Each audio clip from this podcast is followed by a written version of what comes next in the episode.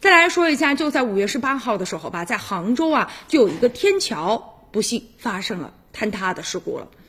杭州的公安官微呢，当天晚上发布了通报，就在五月十八号的二十二时二十六分许，马某某驾驶呢大型货车，因为车辆超载超高碰撞人行天桥，结果导致人行天桥东南侧垮塌了。截止到目前，暂无人员伤亡，但此事着实令人捏了一把汗。天桥本来是协助行人穿过道路的公共设施，修建天桥可以使呢穿越道路的行人和道路上的车辆的分离，来保证行人的安。安全。然而这几年呢，天桥呢被撞事故时有发生，令人觉得触目惊心啊。家住在附近的一个宋女士说，如果啊这个路边上啊要车流量特别大的话，旁边呢还有两个商场，天桥上的人流呢其实还是比较大的。呃，要是发生在白天，真的不敢想象，那后果不堪设想啊。这肇事司机究竟该承担多大的责任？现如今呢也待进一步的调查。其实早在二零一五年，北京市为了减少超高车辆对于桥梁的